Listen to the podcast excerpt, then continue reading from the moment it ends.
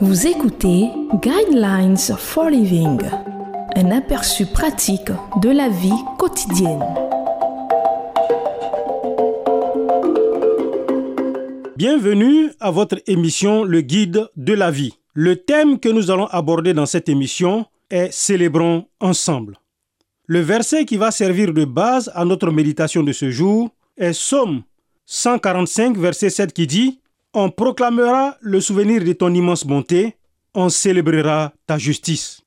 Le conte du dîner de Babette de l'écrivaine Isaac Dainsen est centré sur deux sœurs qui ont passé leur vie dans un petit village reclus de la côte ouest du Danemark vers la fin du 19e siècle. C'est une communauté protestante plutôt maussade, anciennement dirigée par feu leur père, qui était le pasteur du village.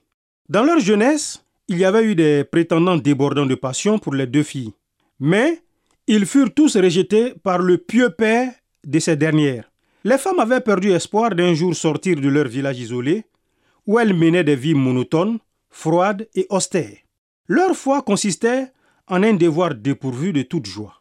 Mais 49 ans plus tard, une Française appelée Babette frappe à leur porte. Fuyant la Révolution en France, Babette leur avait été envoyée par un ex-prétendant pour trouver refuge. Pendant 14 années, Babette fait la cuisine et le nettoyage en échange de son hébergement. Et chaque année, Babette achète en secret un billet de loterie. Un jour, elle gagne 10 000 francs. Babette ne révèle pas son gain, mais commence à rassembler les ingrédients les plus rares, les plus fins, les plus somptueux et les plus exotiques, venus tout droit d'un fabuleux traiteur à Paris. Elle prépare silencieusement et mystérieusement un dîner, un dîner de 10 000 francs, ce qui a du jamais vu dans ce petit coin de Jutland. Une invitation est envoyée et les villageois suspects sont sous le choc.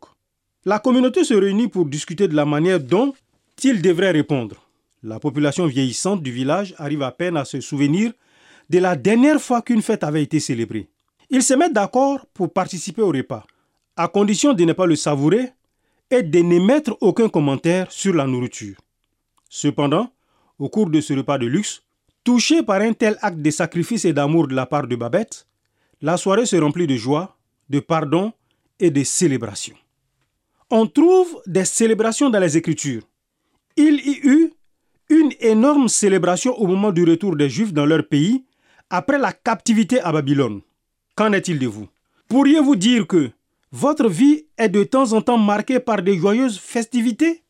La vie du chrétien doit être une vie de véritable joie, et cette joie se trouve en un Dieu qui nous aime tellement qu'il a rendu notre pardon et une relation personnelle avec lui possible à travers Jésus son Fils.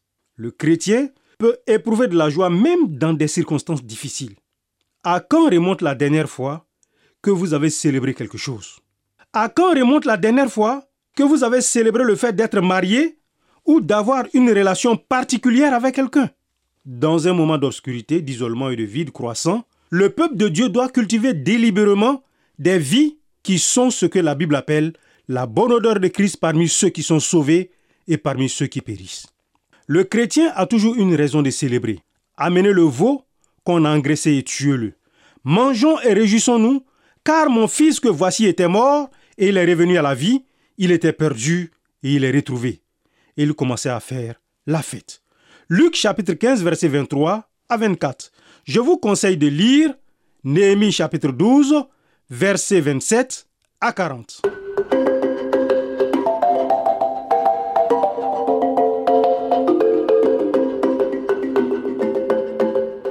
Vous venez de suivre Guidelines for Living.